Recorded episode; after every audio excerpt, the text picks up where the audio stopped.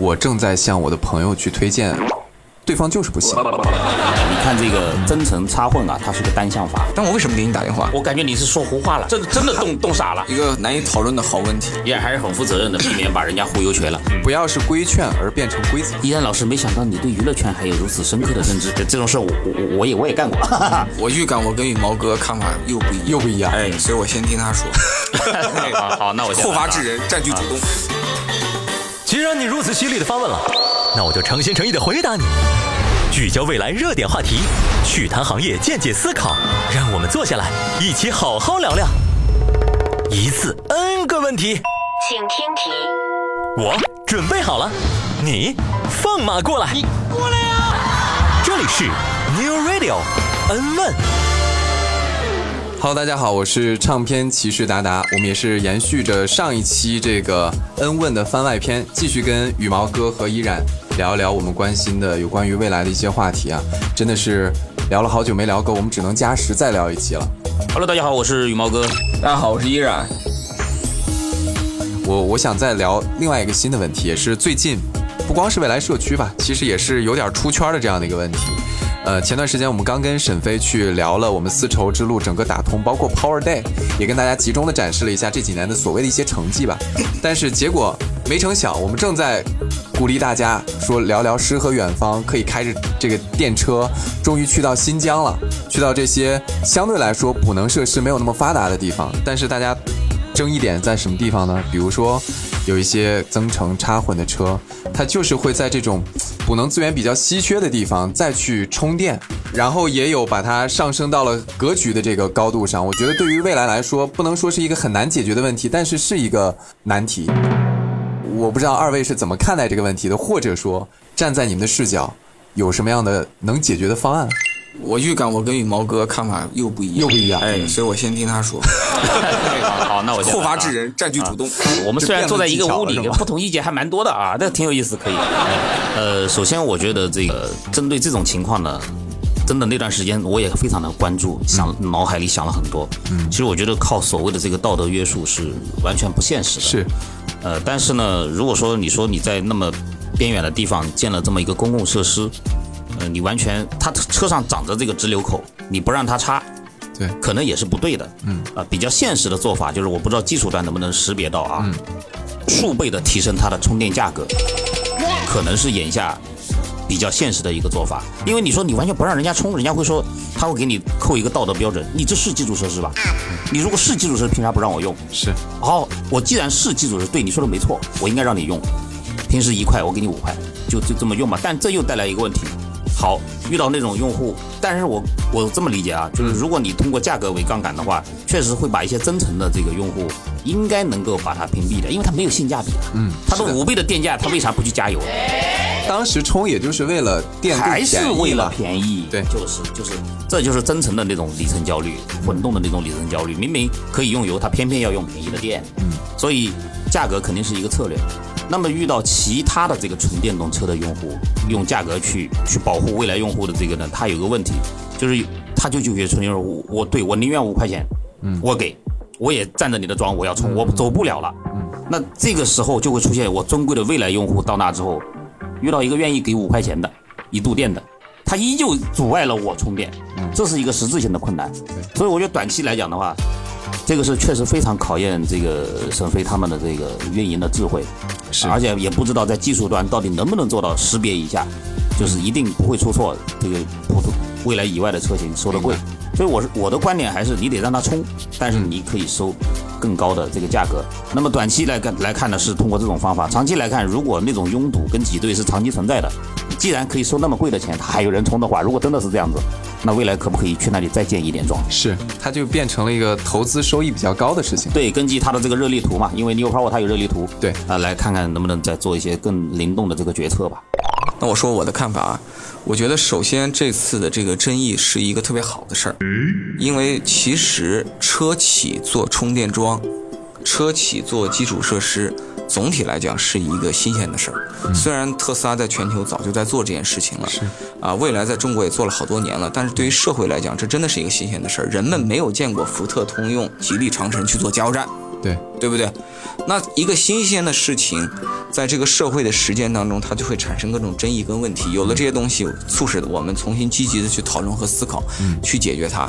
未来今天这个争议的核心就一句话：你到底是一个车企，在给自己的阵营提供用户服务，嗯用户运营手段、拉新促销手段，还是你在扮演公共基础设施服务商？这是一个性质问题。嗯，由于未来长期这个充电桩是对外营业的，我认为公众有足够大的理由认定未来就是公共设施基础服务商。嗯，你是基础服务商，人们对你的要求就是国家电网、新兴充电、你得给我快来电，那你就得给我用，对吧？嗯我觉得这个事情非常的天经地义。嗯，所以我提两个具体的建议。第一点就是现在的收费方式应该更精细。嗯我建议引入一个因子，就是用时的因子。现在我们的这个收费主要是基于一个服务费和一个电费，这两个事情都跟充电的绝对度数相关。嗯，但是没有时间因子。我之前在我的频道的视频里都公开，半年前就呼吁过这个事情。我为什么呼吁这个事情，跟我去欧洲考察两次有关系。我发现欧洲非常多的桩都引进了这个因子，尤其是他们的快充桩。已经在实践了。对我认为这个事情非常合理。我给大家说一真事儿啊，我当时在意大利的应该是米兰，呃，我们去了以后呢，就借了台 MG 四的纯电动车，嗯，然后我跟文翰还有当地的这个一个接待我们的女生，还有强哥，我们四个人就找了一商场去吃饭。吃饭前我们好不容易找到了充电桩充电，开始对，哎，米兰的设施又没我们好，所以为了找到这个充电桩，我们可不容易了。然后找到以后，我们特开心，进去吃饭，然后一聊聊很久，出来，最后看到那个电费账单就傻眼了，啊，具体数字我不记得了，反正大概意思就是，充电可能花了十五欧，时间费用花了三十欧。那是因为你充满了停在那，还是它一直在充充的慢导致的这种电这个高费用？总之就是可能那天充没充太多，但是由于我们在里面吃饭聊天啊，占用时间特别久。他不管你是不是还在充或者充满了，他总之你在这我这花时间了，就得付钱。而且他的逻辑应该是说，你充电的时候每分钟付的那个钱啊，可能比如说是 A，你到了那个充完了以后，你赖着不走，付的那个钱会比 A 更高，因为他会认为后者是一种浪费，前者是一种使用。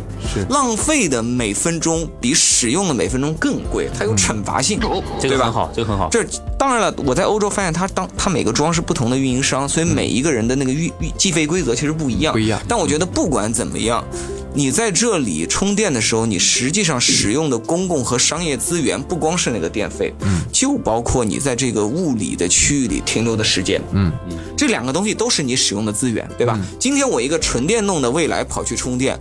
我充了十分钟，补了五十度电，我走了。你用掉的是五十度电和十分钟，但如果我是一台增程或者插混小电池对吧？我同样补了五十度电，我可能在这里待了俩小时，那么你浪费了这个社会和这个场站的两个小时，你浪费了很多可能在这里排队的人的等待时间，浪费了大你应不应该为这个事情付费呢？其实是应该的，天经地义嘛，对吧？只不过就是我们没有把这个东西去量化，对你或者是大家没有意识到你。从小去公共厕所，那很多收费的公共厕所，小便五毛，大便两块，对不这个？是不是这道理？我我我我觉得依然的这个时间因子的因素加入的非常好，但是到了咱们国内呢，我觉得要添加一个，到底是停你已经不充了。停的这个占用枪的费用，还是因为像增程混动，它小电池它充得慢，哎，这个不论是哪个维度吧，你引入时间因子，我觉得都是对的对，这是对的。你应该用这个尽量规则化的方式，合理的来解决这个问题。因为你一旦增加成本之后呢，那些混动的车主他就会算，哎，我这个实验因子一考虑，我可能跟加油也差不多，对那我就去加油，因为加油还省我的时间，还能让自己更轻松，对吧？久而久之，这个桩的使用率就会上来了，对它不会被这些对人占用了。然后我的第二个建议，我接着说啊，就是刚才羽毛哥也谈到，那如果我是一台大众 ID 4或者特斯拉用户，我也是纯电的。对那你是公共设施服务商，你你你不能不让我充啊！你不能说这个这个某某时段就仅限未来，这格局呢，对不对？格局呢？这个事情我的建议是，如果未来真的是公共设施服务商，我认为未来应该公平的对待所有人。嗯嗯，但是由于未来同时是一个品牌商，你还有第二身份。嗯对我建议未来对未来的车主给予未来自己的补贴，比如说美都店那个大众 ID 来来充是两块钱，嗯，然后每分钟你的这个时间费是比如说两毛钱，嗯，那么未来用户全场八折，嗯，全场八五折，你可以做一个价格杠杆，嗯，然后好，我再补充一个第三点因子啊，第三点我就觉得每个场站的定价它应该是充分市场化。这次引起争议的原因是因为稀缺资在源稀缺的站点、赛里木湖特稀别的缺的地理位置的稀缺时间。这滴滴也一样啊！你在北、你在北京、上海、广州，你平时打是一个价格，你高峰期一个价格，高峰期叠加暴雨又是一个价格。对，我说起这个，在那个在北欧有一次，我平时打那段车呀，从酒店到那个我要去访问的那个，你是不是有天晚上突然打电话给我说不行了？的那天晚上就是那天，救救我！救救我！救救我！那天那天你接我电话是吗？我接了，我哎对，吓我一跳，说快死了，赶紧回过去。那天我从他们那边某个企业出了他大门，然后由于当地人下班太早。啊，六点钟我出来了，真没人上班了。然后我怎么敲门也没人理我了，我就是冻得不行了，我想要进去取取暖，外面非常冷。然后呢，我打 Uber 怎么也打不到，因为那个就是那天那边出现了比较极端的这种呃暴雪、雨雪天气，嗯就是这个就是你很难去打车，而且打车的费用达到了平时的五到十倍之多。就是我从那个公司打回酒店也就十五分钟车程，但是大概相当于从呃上海高铁可能至少到武汉的这个这个票价，就比平时涨非常多倍。它其实就是市场市场经济的逻辑去调节嘛。对我当时就一直打不到车，然后我我穿的也不够多，我的体温越来越低，所以我当时就甚至已经打电话求助于毛哥了。但我为什么给你打电话？我感觉你是说胡话了，真的真的冻冻 傻了。给你打了也没用啊。打你们俩打了我就是相爱没接相杀吧没接，就深更半夜给我来了条信息，说我在我在瑞典某个城市，我这会儿快冻死了，都是这样，居然是这样的。对，哎，我们说回来，就是其实你就是价格杠杆嘛，你把那个什么什么湖那些旅游景点的价格打到正常北京上海价格五倍，然后未来的用户该八折八折。嗯对这样的话，你要做到一碗水端平，而且这个规则是可以解释的。你并不是以公共基础设施服务商的名义补贴未来用户，嗯你是以未来品牌商的名义补贴你自己的用户。嗯，但是你对外的价格一码归一码。是对，那这样的话，其实也缓解了未来用户在看到别人占用他的桩的时候，稍微缓解了一下他心里的焦虑。他心想，这个人你等他充吧，他给了我五倍的钱，心理平衡了。这虽然也很不爽，但是那我行吧，我等吧。对那就这么。但是从长远来看，就是你还是。还是可以考虑，既然有人愿意付五块钱一度电去有干，什么不好呢我就再去建两个装备，对啊，而且正因为能够收高价，它才会鼓励，包括但不限于未来以外的其他的充电设施服务商去搞基建。嗯，搞基建现在很大的痛苦就是价格不灵活、不市场。对，这高速服务区，我们现在长三角、珠三角出行，高速服务区特别痛苦。嗯，充电桩不够。嗯，常态化排队现在是。对对，这种交通要道、稀缺资源，收费跟市区一样，或者是很接近，它合理吗？这是不对的。这不合理啊！你在这个首都机场，你在虹桥机场吃麦当劳，跟你这楼下麦当劳还不一样价格呢，这凭什么一样价格呀？是所以说，这个非常考验沈飞团队他们的这个运营端的智慧，就能不能灵活的去动这个价格，能不能识别到终端的这个通讯，能不能快速的识，包括对。包括把这个刚才依然说的这个时间因子给它弄进去。对啊，这是考验你运营颗粒度的这个能力的事儿。而且我相信，就是刚才我们提到沈飞团队肯定也是在做这相关的规划了，只不过我们可能对于它具体怎么实现，是不是达到了那种呃技术的标准、技术的要求，这个我们还不知道。对，呃，我觉得特别好的一点就是，尽管这个羽毛哥和依然在回答这个问题之前说可能回答会有分歧，但是我觉得从整体上我的感觉就是，大家不要用道德去约束或者是批判某一方，是交给市场，我们做一个合理的规则，做合理的制度。让大家自己去选择。一定对，是这样子。到底是你从成本的角度去考虑的，还是从我的这个充电效率的角度去考虑？对你从市场用市场的策略出发，这个事情就会变得越做越顺，到最后就没有那么多的争议了。对，形成良性的这种循环。因为我觉得未来还是要坚持你是充电基础设施服务商的这样一个基本定位，对。这样有利于这个业务获得更多的营收、财务平衡，这样你能建更多的桩，最后对用户也好，对社会也好，对其他的包括但不限于纯电车在内的新能源用户也好，都是更负责任的嘛。嗯，一个事情能做成一个可持续的生意，咱干嘛要变成自己玩呢？而且未来率先在那些这个特别偏远的地方遇到了这类运营的问题，对可以让他率先去探索如何解决这些问题的方案。你看我刚讲的在米兰充电那个案例，对我就是很好的一个教用户教育啊。嗯我有这一次经验，我后来在德国也好，在都灵也好，我充电我就立刻乖了，对我就乖了。我会合理的规划我在这里到底停留多长时间，从而我也不占据别人的这种使用空间，是。对吧？这这样的话，最后就是你好我好大家好，对每一个人都是就来一综合的就学乖了。对对，不要是规劝而变成规则。对，嗯。对对对，不要规劝，要规则。是。OK，嗯，好，我觉得是特别充分的去帮大家拆解了这个问题。当然，我们也提出来了一些解决方案。呃，我们也期待在后续，比如说类似的问题，可能就有一个比较合理或者是比较这个妥善的解决的方式了。呃，我我还有一个比较开放性的问题啊，因为今今天很难得找到了两位，不管是在这个市场调研方面，还是在这个传播方面的专家，我想问问，其实未来在传播的这个角度遇到了很多的这个难题。刚才我们呃聊过产品部分，其实未来社区、未来的整个品牌理念，其实在外部看来也是觉得会非常难以理解。就其实你们两位也都是未来的用户，你们自己是怎么看待这个问题的？或者是站在你们的角度，你们觉得这个部分有解吗？或者是如果要是真的让那么多人理解未来这个品牌，大概时间周期是多少？或者我们也不求那么多人去理解未来这个品牌，聊的比较泛啊。嗯，对，一个难以讨论的好问题。这个这个问题其实真的是挺泛的，而且很大，是。越大就越难聊。我是觉得呢，作为这个未来的粉丝也好，这个资深的用半资深的这个用户也罢，嗯，包括这个这个媒介也好，呃，未来的这个品牌传播确实有它的这个困难的地方，就是咱们很难一时半会儿的，有的时候经常我想说一个未来好，就会发现不知道该从哪下嘴，嗯，怎么让普通公众一下子能理 get 到这个好，而事实上现在的普通公众不是说你好，是至今为止，从一九年至今，就是我买未来至今，公众对于未来的这个第一认知，依旧是，就这个那套东西，嗯，江淮续航短，还是、还是那套东西，嗯，呃，没有倒没有发生根本性的改变，但虽然说这个局面令人有的时候感觉很头疼，但我们也要看到好的一面，好的一面就是，即便在这样的舆论环境下，未来的销量从总曲线来讲，还是持续攀升的，而且增速应该讲还是比较陡峭的。嗯，所以我是觉得，作为这个企业，企业的事其实我不怎么操心啊。嗯，就咱们用户来讲，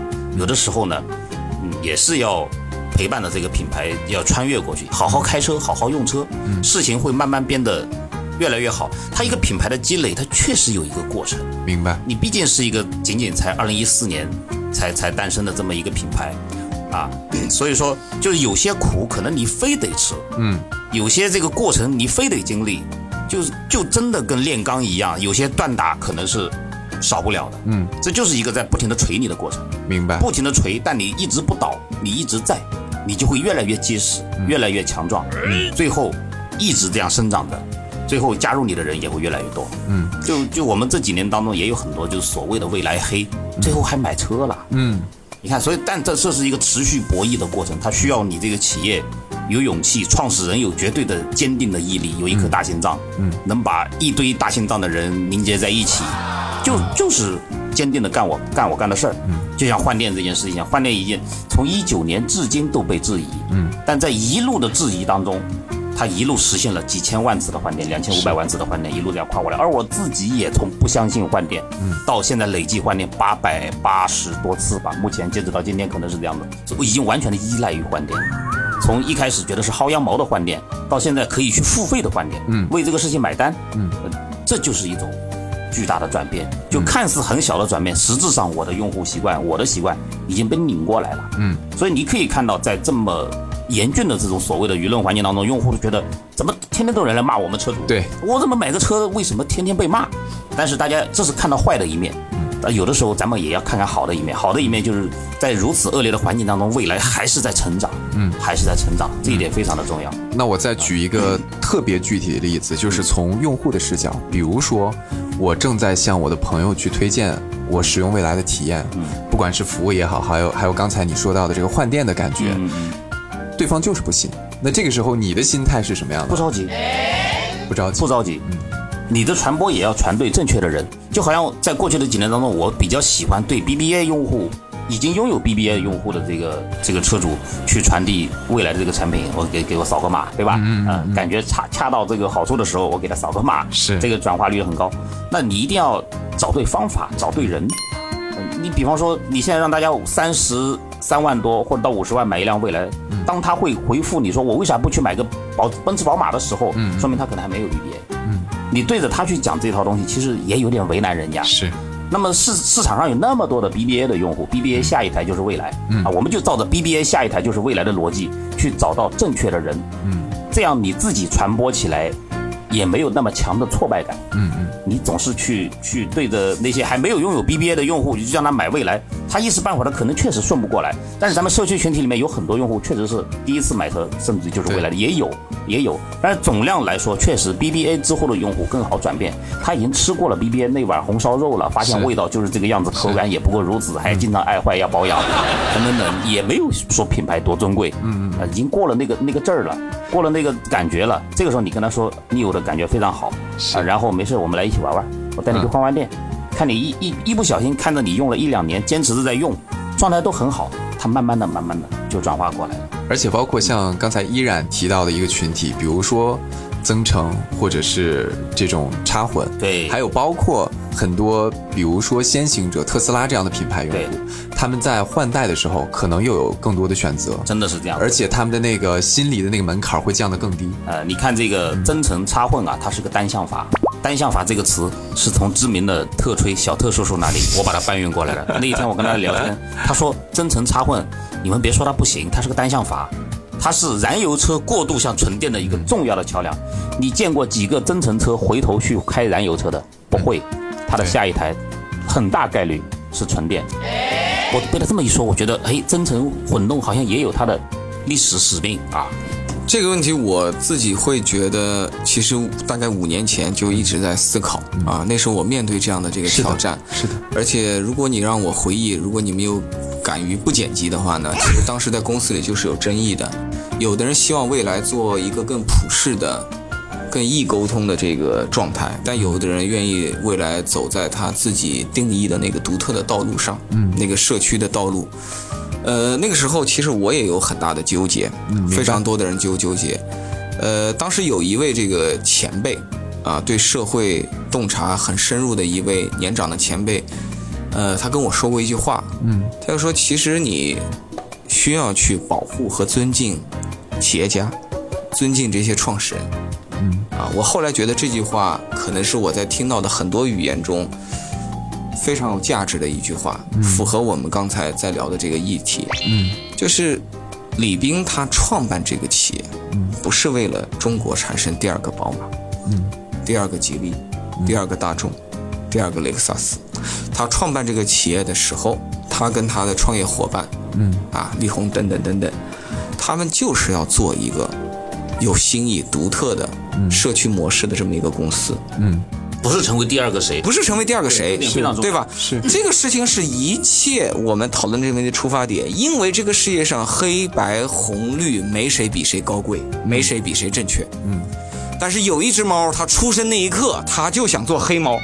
你天天跟它说，哎呀，这个市场上白猫比较流行，嗯，这个白猫，哎，摸一次两块钱，黑 猫摸一次 八毛，哎，这白猫不容易感冒，不容易发烧，不容易生病，哎，这白猫，呃，拍照上相，那只黑猫心里在想，我这只猫出生在这个世界上，不是为了让你给我做车身改色，嗯，对不对？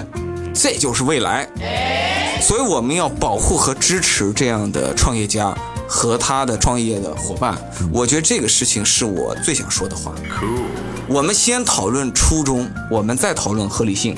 我认为未来这个社区啊，你不容易被理解是注定的。是，今天你们在座的几位，你们有谁特别理解哈雷戴维森的那个群体？你们有谁特别理解 Lululemon 那个早期群体？是你们有谁今天站在这儿跟我说，你们特别理解北美的那个印第安人，或者是对吧，云南的什么什么东西？我就不展开了。嗯就这个世界上有很多的东西是我们不理解的，正因为如此，你活在这个世界上才有意义嘛。而且有些事情就是跟你不相关嘛。嗯，我们没有必要指望所有人理解所有人，所有人认知所有人。但即便如此，理解未来的人其实还在逐渐增多的。啊，对这个这个是就是呃，还有一个问题就是你你想想窦唯，窦唯跟他同时代的歌手相比，很多的歌手创作了更流行、专辑发行量更高的歌，他们当年开过更多演唱会，赚过更多的钱。但今天你回顾那个时候的中国音乐的时候，你怎么就记得窦唯呢？嗯，窦唯怎么地位就这么高呢？对吧？对就是我们有必要把未来这样一个品牌一定搞成一个妇孺皆知，然后特别的接地气的超级流行的东西吗？我觉得也没必要。我觉得未来就是说财务上可持续，啊，这个李斌和团队们一起，反正你们除了未来，不也有其他的商业计划吗？最后。在商业和那个那个品牌和社区上达到一个平衡，是的我觉得这些对我觉得这已经挺正的非常好，嗯，这事情非常好。如果今天未来就这么快速的蜕变为一个一般意义上的高端品牌，只是造好车卖好车，服务好车主，提供基本的售后服务，这可能反而就失败了。就是我觉得这个事情就很遗憾，没错。就非常遗憾。我觉得我因为可能在这里有过一段岁月，其实是沾了这个公司的红利啊，虽然也惹了点麻烦。就是那个红利是什么呢？就这几年啊，确实非常多的第三方的公司，从车企到非车企，就没事就找我咨询，找我讲课。我前几天刚给一个教育培训行业讲课，聊未来吗？聊智能电动车，其中重要案例就是蔚来。啊为什么别人对这个公司这么感兴趣？他们就是希望未来的这些创新、这些品牌理念，包括你们当初有什么样的一种定位思想、你们的产品策略、你们的用户群体，他们希望让他们一个跨行业的玩家获得启发。是，这是这是多么好的一个事儿，对对不对？但确实坦白讲啊，真的从不管是外行还是跟我们的同行去相比，也确实是有很多的品牌在学习。只能说是学习未来的这种模式，但是据我了解，不管是未来的某些产业，我就拿 New Radio 去举例，我有深入的去了解过，有一些品牌为什么要做 New Radio，我发现从最原始那个逻辑上不太一样。是的，我判断就说，哦，那真的某一天他要做的话，我不知道这个品牌能坚持这个业务多久，因为本身我们这个领域去诞生的时候，就不是为了去商业化，是就不是为了通过这个部分赚用户的钱。这就是这个事情的本质，对别的企业难以复制的原因。别别人的社区是手段，未来的社区是本质。对是结果，这个造成了极大的出发点的不同。呃，我的那些客户吧，来咨询的时候，我都会非常负责任的跟他们说，我有言在先，别瞎说这事儿我能给你讲明白，让你认知未来，但是我并不推荐你你这么干，照着来。对，但是如果你想获得一点启发，领取其中的一些碎片，融合你自己的 DNA 和你自己的战略，这个我绝对鼓励，对而且可以值得尝试，对吧？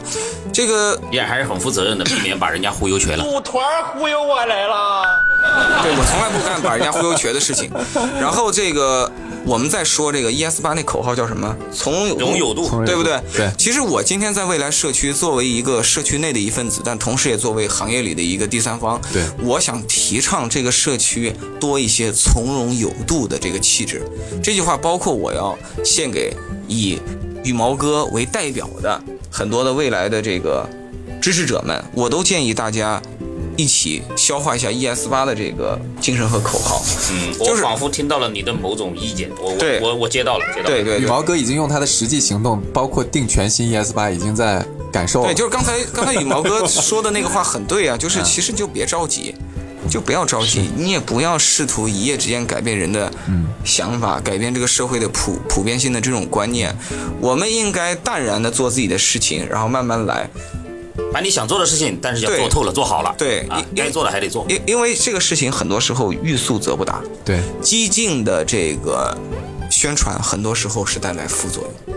但确实在我们这样的一个流量时代也好，或者是快速增长的时代也好，在快速要求结果的时代来讲，就做到一以贯之，我觉得是非常困难的一件事情。是，但是这个事情是是还是还是值得像未来这样的企业去弄的，因为我觉得你能够做到从容有度的背后，是你真正的战略自信，嗯，是你真正的定力。这个事情一般的组织、社区和企业并不容易具备。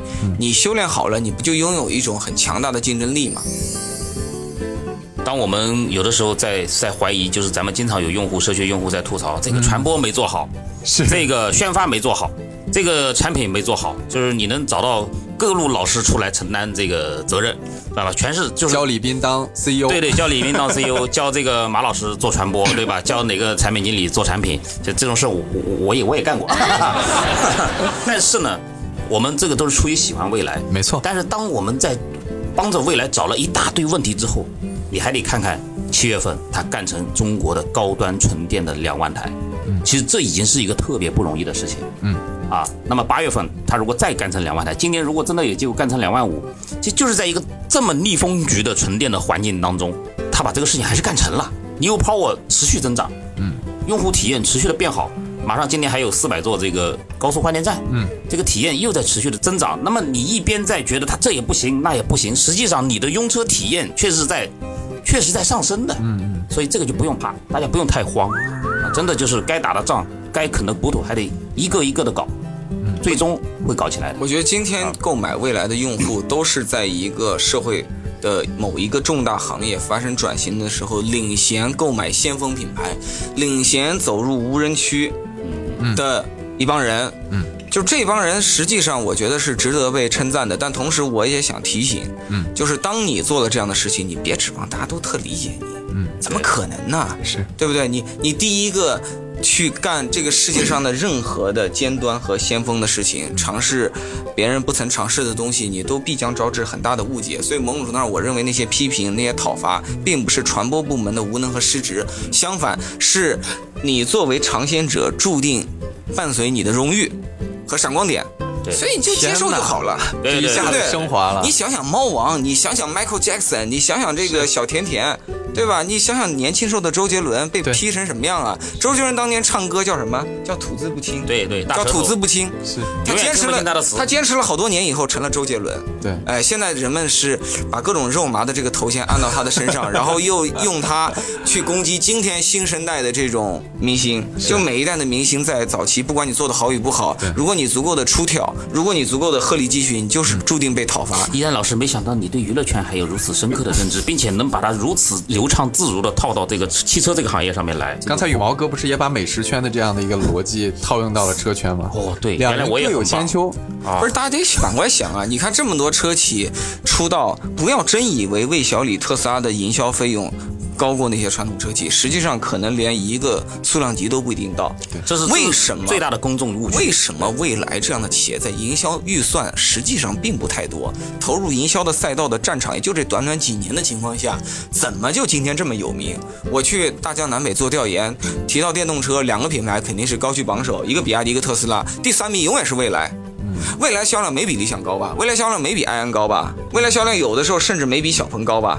对吧？现在实际上有的月份也可能不如大众的电动车。稍等一下，有没有一种可能，人家找到依然老师聊的都是比较了解未来的？我们我出去做调研，很多时候都是第三方搞的，哦就我是不识别对方的，而且对方也不一定认识我，我也没那么大名气，跟羽毛哥你还是有点差距的。哎，就是实际上，我认为未来的品牌的知名度是远大于你的市场份额的，远远大于。这个原因到底是什么？是你的广宣能力？是你的传播预算吗？是你请到的羽毛哥这样的人多吗？并不是。是因为你当时做事情的时候敢于特立独行，敢于标新立异，敢于搞这个社区模式，敢于做别人不敢做的事情。你在这种创新上吃到了这么大的红利，你今天希望它一点副作用都没有，你希望全社会都理解你，做梦吧。嗯，哎，什么都理解你了，反过来讲，你就没有那些红利了。我觉得从对斌哥的角度，他绝对想到了这个问题。你比如说，在一九年的时候，他就说，世界不欠未来一个道歉。对对世界不欠未来一个理解嘛。对但是我觉得，不管是呃，我觉得不是说对用户的一种要求，我觉得可能对大家来说是一种宽慰。就不管你是在给你特别好的朋友在推荐未来的时候遭遇到的一些小小的挫败，我觉得就不要那么较真儿。是，呃，正确的理解它，它可能就是一个常态而已。但实质上呢，我们嗯在传播端还是有一些小小的方法论啊。这个到时候像我们在做内容呢，有的时候会一点点的传递给大家。就是我刚才说的，就是即便这一场局很难打，要坚持过去，要扛着走过去。但是有些该做的事还得做做好，做做透。没错这个不能丢啊。好，啊，今天的这个番外篇也是特别开心，啊，我觉得二位在最后的这个问题上，我觉得不算是一个解答，是对未来的一个寄语啊。我们也希望，就是我们期待的那个结果能够早点实现。先做个，等到我们这个十年庆典的时候，我来好好的来拍一些内容吧。好的，嗯。希望在十周年的时候再请到二位相爱相杀的二位，我们再去录一期节目。可以，可以，一定，一定。好，那今天节目就是这样，我是达达，我们下次见。我是羽毛哥，拜拜。我是依然，大家再会，拜拜。